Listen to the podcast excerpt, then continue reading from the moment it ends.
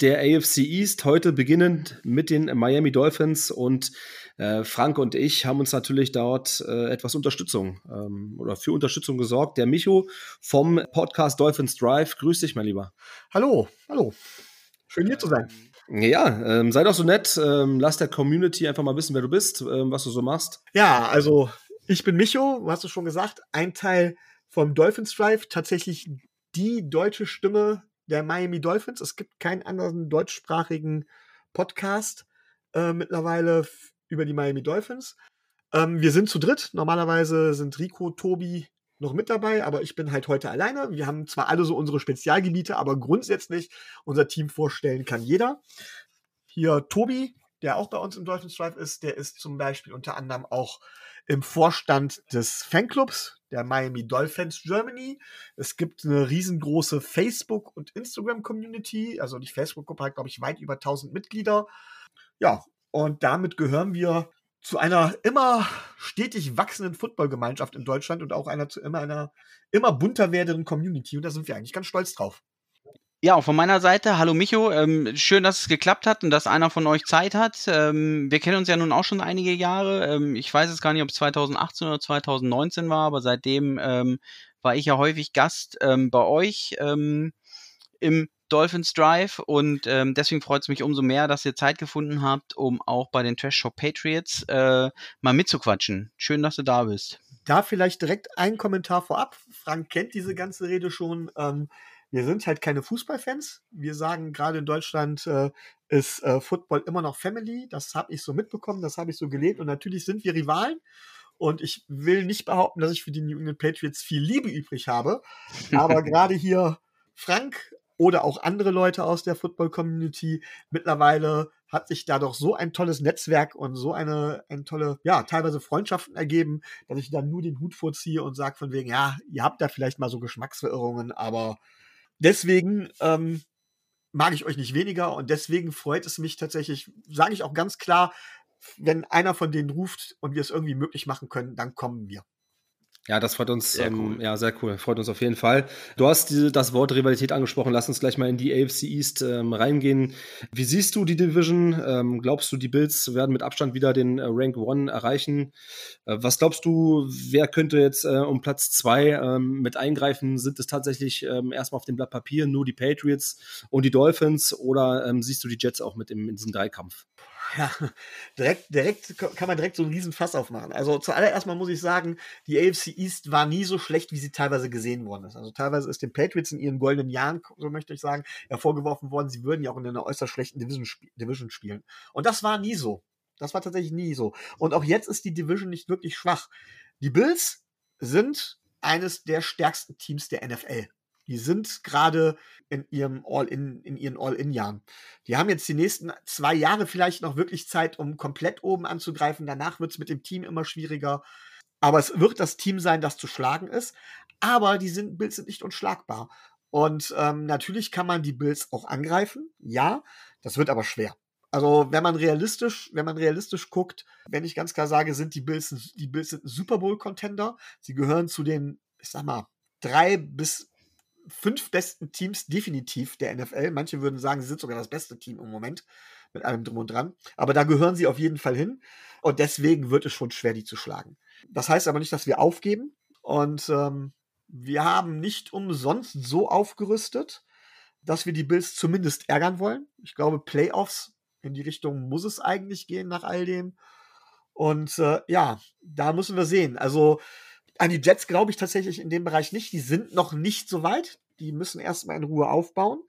Und ähm, wenn ich ganz ehrlich bin, bei den New England Patriots weiß ich nicht, ob es nicht irgendwann an, dem, an der Zeit wäre zu sagen, einen radikalen Umbruch einzulegen, weil ich glaube, dass ihr eher Richtung Mittelmaß in dem Moment geht. Das kennen wir auch, das haben wir lang, lange genug gehabt.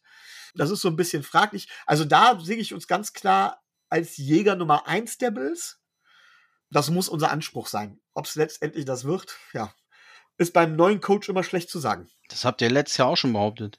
Ja, aber da hatten wir noch so jemanden wie Brian Flores. Ja, der war doch super. Also den haben wir ja schließlich von uns mal rübergeschustert. ja, auch das fast ohne Boden. Äh, ja. Brian Flores hat einen autoritären Stil gehabt, à la Bill Belichick, das muss man ganz klar sagen. Den hat, das hat er von da gelernt, der aber hundsmiserabel war. Und was Brian Flores hinbekommen hat, er hat die Defense hinbekommen, das ist gar keine Frage. Er hat aber es nie geschafft, ein offensives System zu installieren. Und keiner wollte mit ihm auch irgendwie vernünftig zusammenarbeiten. Brian Flores war tatsächlich, man musste bei Brian Flores tatsächlich jetzt auch die Reißleine ziehen. Das Team wäre komplett auseinandergebrochen. Komplett. Ähm, einfach aus, ja, um, um, um sich zu widersetzen, um sich Brian Flores zu widersetzen, der es nicht hinbekommen hat. Im allerersten Jahr, äh, als uns oftmals der Tanking-Vorwurf erreicht hat, wo wir tatsächlich äh, einen radikalen Umbruch eingeleitet haben, wo man gesagt hat, von wegen, äh, ihr geht 016, damals war es ja noch 16, wo man damals, damals hat man echt gesagt, von wegen, wir würden kein einziges Spiel gewinnen. Und dann haben wir ja viele überrascht.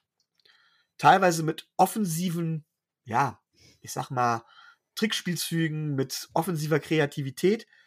Und da habe ich dann auch gesagt, von wegen, ja, Brian Flores, herzlichen Glückwunsch, das scheint ein guter Coach zu werden nur um im Nachhinein festzustellen, dass es halt eben nicht Brian Flores war, der da dieses, ich sag mal, dieses offensive Feuerwerk abbrennen konnte, sondern dass es damals Chad O'Shea war, den müsstet ihr auch noch kennen.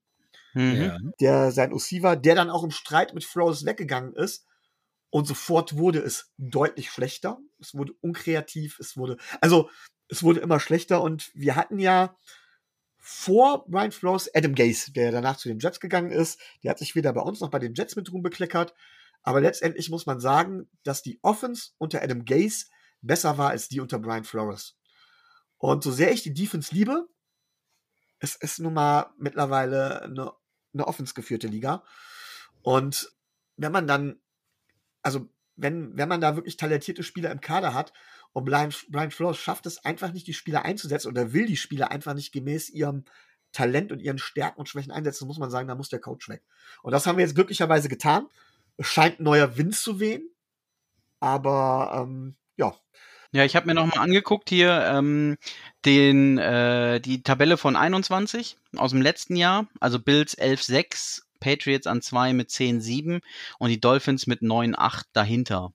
Ähm, wenn ich dich richtig verstanden habe, seht ihr das dies Jahr knapp umgedreht. Also das Bills vor Finns und Pets wenn wir die Jets jetzt mal ein bisschen außen vor lassen, die natürlich im Super Rebuild sind und ich sage mal vorsichtig höchstens für eine Überraschung zu haben sind.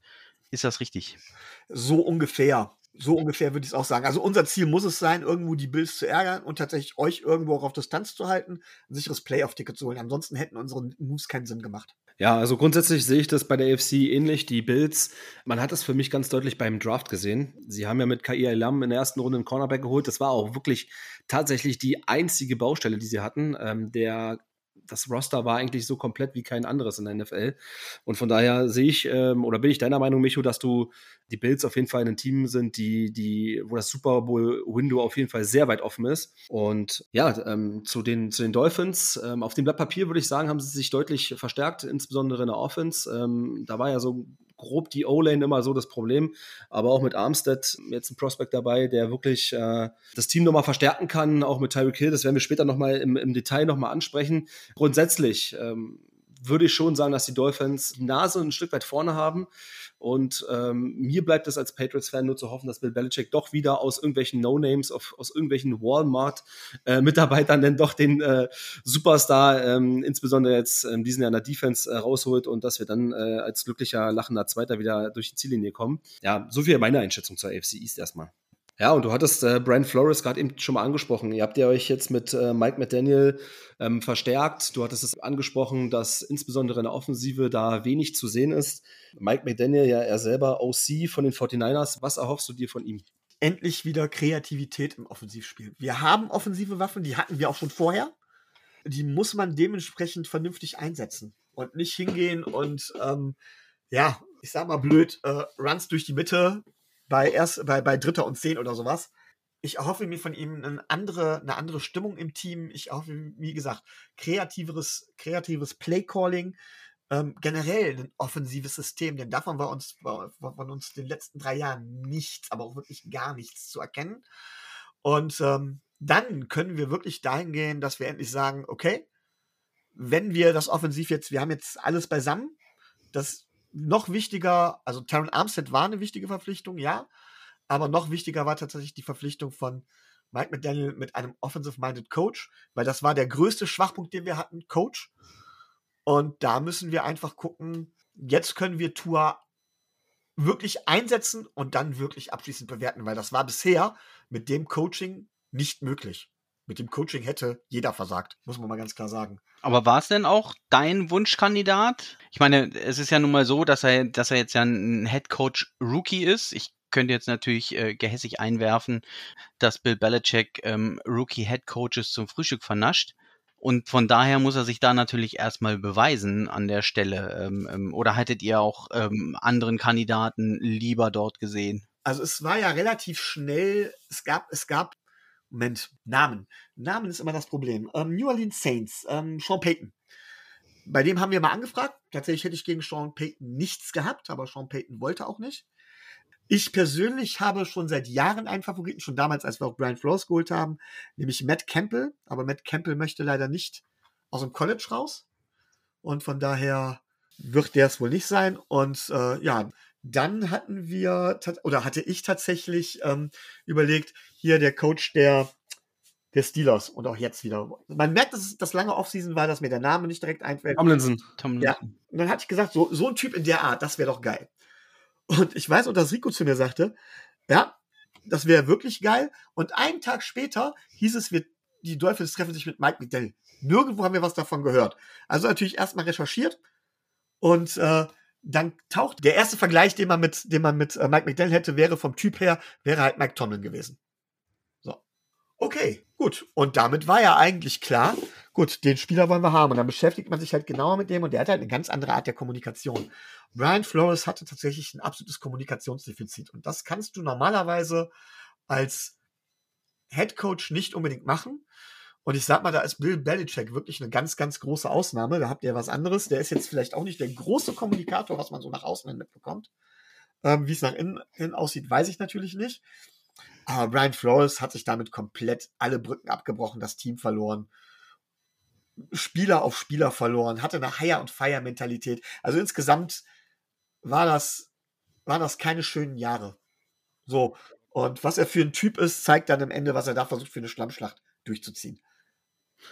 Ähm, du hattest gerade einen wichtigen Punkt gesagt. Ähm, ich glaube, es gab ja auch so ein Stück weit äh, Querelen mit ähm, den GM oder mit dem Besitzer von den Dolphins. Also das ist jetzt nur das, was ich oberflächlich gehört habe, dass, dass Brian Flores an Tua Tagovailoa festhalten wollte, aber ja aus der Führungsetage eher so der Wunsch kam, Tom Brady zu verpflichten. Ähm, vielleicht könntest du da nochmal drauf eingehen, äh, was du da gehört hast, intensiverweise und ob du glaubst, dass Tua Tagovailoa jetzt mit seinen neuen Waffen tatsächlich ähm, ja so ein Stück weit sein Breakout hat und sein, sein Team tragen kann. Ja, die erste Geschichte ist natürlich ähm, gewesen, Tua hat in den ersten beiden Jahren nicht zeigen können, was er kann. Oder was, was für Potenzial in ihm steckt. Woran das liegt, da kann man jetzt viel drüber spekulieren. Seine Verletzung noch aus College-Zeiten, verbindetes Training durch Corona, Brian Flores, schlechtes Coaching, schlechte O-Line oder tatsächlich, dass er es einfach nicht auf muss man auch ganz klar sagen, dass es einfach nicht übertragen kann. Auf jeden Fall hat es nicht auf den Platz gebracht in den ersten beiden Jahren. Und unser Owner ist halt schon etwas älter und möchte gern einen Ring haben. Und der wird sich dementsprechend, wird, ist er hingegangen und wird wahrscheinlich nach Alternativen für Tour geguckt haben. Tatsächlich hat sich aber wohl unser GM Chris Greer dagegen gestellt und hat gesagt, nein, das können wir so nicht machen. Und dass Brian Flores mal so, mal so sagt. Also Brian Flores, glaube ich, mittlerweile kein Wort mehr. Der Typ hat keine Ahnung, was er geraucht hat. Ähm, ich glaube tatsächlich, dass Brian Flores das genommen hätte, was er bekommen hätte. Ich glaube, der hätte Tom Brady sofort genommen, wenn er ihn bekommen hätte. Hätte dafür Tour fallen lassen. Und ich glaube, dass auch Tom Brady mit Brian Flores als Head Coach das nicht wirklich geschafft hätte. Also von daher muss man sagen, ähm, das war ein ziemliches Tovabo, dass ein junger Mann wie Tua Tagovailoa das überhaupt aushält, ist ihm wirklich hoch anzurechnen. Da gibt es Spieler oder, oder, oder, ja, doch, da gibt es Quarterbacks in der Liga, denen wird gesagt, oh, die Armen, wie sollen die nur damit zurechtkommen? Da ist ein neuer Quarterback im Gespräch. Das ist mit Tua, seit der gedraftet wurde. Und der hält dem Druck in der Beziehung zumindest stand. Also eins muss man ihm sagen, das kann ich definitiv sagen, er ist charakterstark und er ist nervenstark.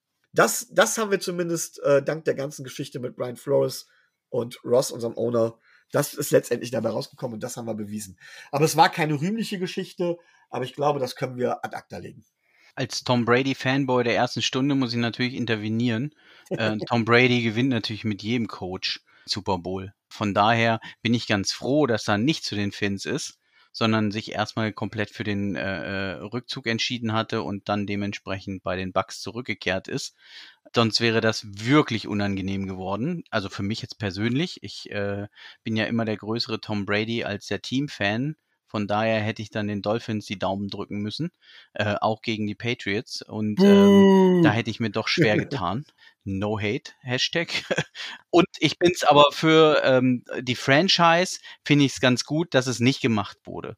Also egal ähm, wie prämortal unruhig euer Owner ist, sollte man schon mit dem Young Gun jetzt weitermachen. Ne? Also ich meine, nur weil er jetzt in, in, in zwei Jahren nicht zu 100 Prozent äh, funktioniert hat. Und du hast ja eben schon ein bisschen die Umstände erklärt, dass es jetzt natürlich auch keine gemähte Wiese war, ne? sondern dass natürlich auch interne Querelen und Machtkämpfe und äh, Coaching-Staff, Unsicherheiten, dann wie gesagt mit GM und Owner äh, unterschiedliche Ziele einen natürlich auch verunsichern. Das merkt ja so ein Spieler. Von daher bin ich jetzt ganz froh, dass man sagt, wir gehen mit Tour auf jeden Fall nochmal und geben ihm jetzt alle Waffen an die Hand. Also eins muss man ganz klar sagen, ich meine, das zeigt es ja schon. Äh, wir hatten in drei Jahren drei Offense Coordinator, nee, vier Offense Coordinator in drei Jahren und drei verschiedene Offense-Systeme. Ja. Das ist ganz, auf gut Deutsch gesagt, das ist Mist. Das kann dann doch nur Tom Brady. ja, ich bin kein Tom Brady-Fan, das wissen wir, aber da ziehe ich äh, auch den Hut vor, denn das ist tatsächlich eine Stärke von Tom Brady gewesen, dass der wirklich jedes System umsetzen konnte. Das, da ziehe ich auch wirklich den Hut vor. Okay, eine Frage noch zur Tour, um jetzt vielleicht das Thema abzuschließen. Ähm, für mich ist es ja so, dass ihm jetzt so ein Stück weit die Pistole auf die Brust gelegt worden ist. Man macht deutlich, äh, insbesondere mit dem Trade für Tyreek Hill, dass man ihm die Waffen äh, zur Verfügung stellt, äh, mit der Verstärkung in der O-Line, dass man ihm da mehr Zeit generieren möchte. Ähm, was glaubst du, wenn es jetzt nochmal so eine mittelmäßige Saison ist, so Platz drei, glaubst du, das war's für Tour? Ja, man, Tour hat keine Ausreden.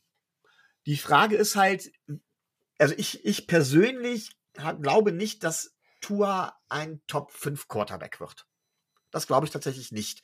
Die Frage ist, reicht dir auch ein Top 15 Quarterback mit den Waffen drumherum? Das ist die Frage Nummer eins, die man sich stellen muss. Wie viel besser kann Tua dementsprechend werden als Top 15 oder sowas? Und er muss es jetzt zeigen. Er hat keine Ausreden mehr. Die O-Line wurde vielleicht nicht komplett gefixt, ist immer noch der größte Schwachpunkt in der Offense. Aber die Waffen sind phänomenal. Was Tua bewiesen hat, ist, er ist gerade über über kurze Distanzen extrem akkurat, einer der akkuratesten Quarterbacks der NFL gewesen in der letzten Saison.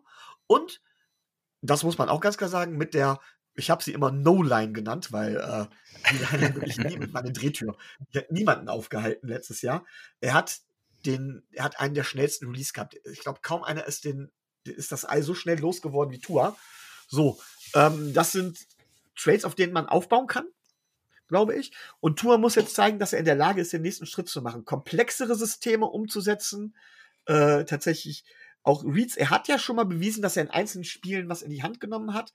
Er muss beweisen, dass er, dass er dauerhaft das gut kann, dass er seine Waffen dementsprechend auch einsetzen kann. So, das ist der Punkt, ein, Punkt eins. Wenn wir jetzt sagen, Tua wird Top 15 Quarterback, aber am unteren Level und das reicht uns nicht. Das ist durchaus möglich, dass wir das sagen äh, dann muss Tour natürlich weg. Aber jetzt kommt das große Was. Die Frage ist nämlich, wen bekommt man?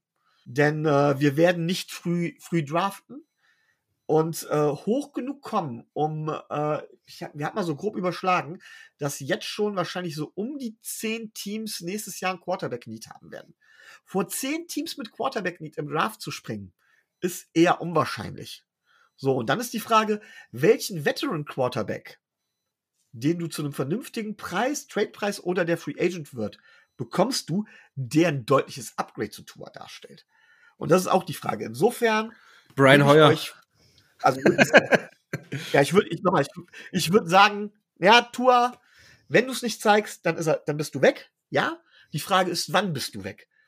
Denn es kann sein, dass wir dann sogar noch ein Jahr mit Tua bleiben, einfach um zu gucken, wann kriegen wir denn einen besseren Ersatz für Tua hin.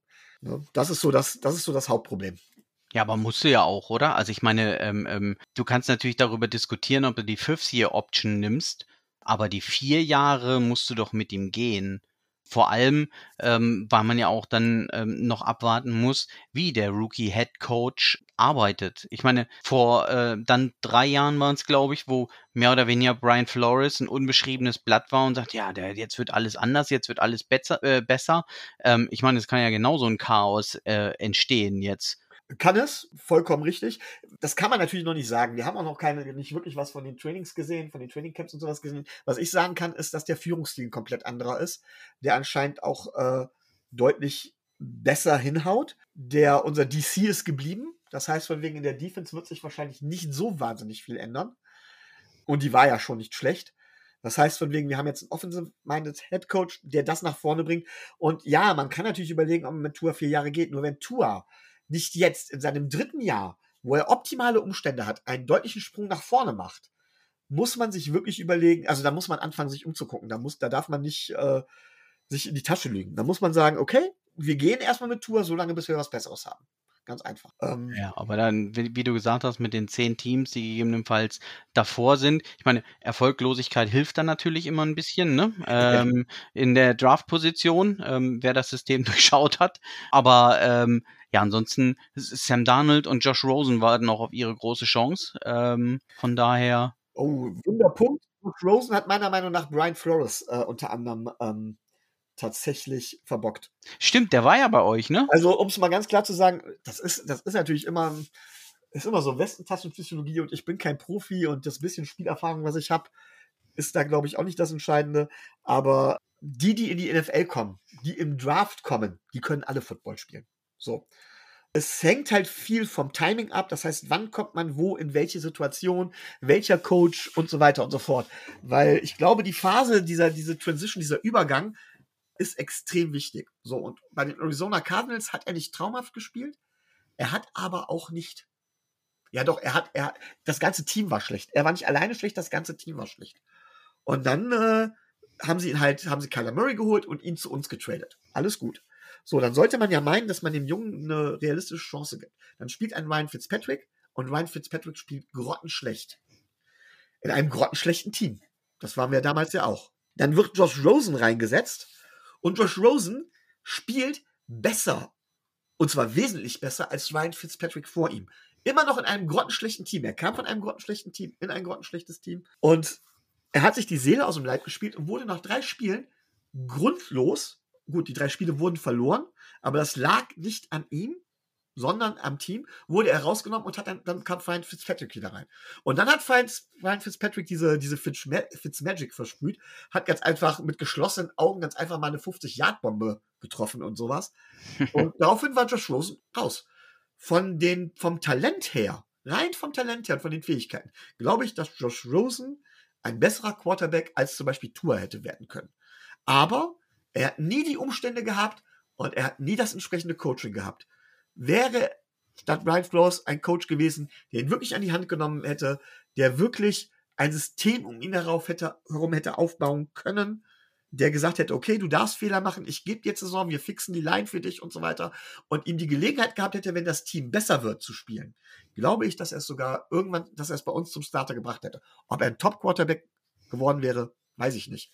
Aber das wäre tatsächlich so eine Geschichte gewesen, wo ich sage, der hängt viel, viel unter anderem von ab. Und das ist auch eine Sache, die ich Ryan Flores anhänge. Aber ja, der wartet immer noch, aber bei den Dolphins und ich glaube in der NFL ist für Josh Rosen zum Beispiel mittlerweile die Tür zu. Ja, gucken wir mal, ne? Also äh, gibt ja häufig dann den, den, den, den dritten oder vierten Frühling, dass man dann auch noch auf einmal ja, den Starter rollen. Ja, der, der, die waren aber dann auch, ich, ich sag mal, durch, durch Spätfröste kam dieser Frühling nie zustande, ne? Ja, genau, so kann man es ausdrücken. Gut, ihr Lieben, ähm, da wir jetzt äh, den Themenkomplex Tour ähm, abgeschlossen haben, wäre es das erstmal für den Teil 1. Wenn ihr noch weiterhören wollt, ähm, mit den Miami Dolphins, über die Miami Dolphins, über die Free Agency, über den Draft, Season Prediction, dann sehen wir uns gleich im Teil 2. Bis gleich. Tschüss, macht's gut, bis gleich.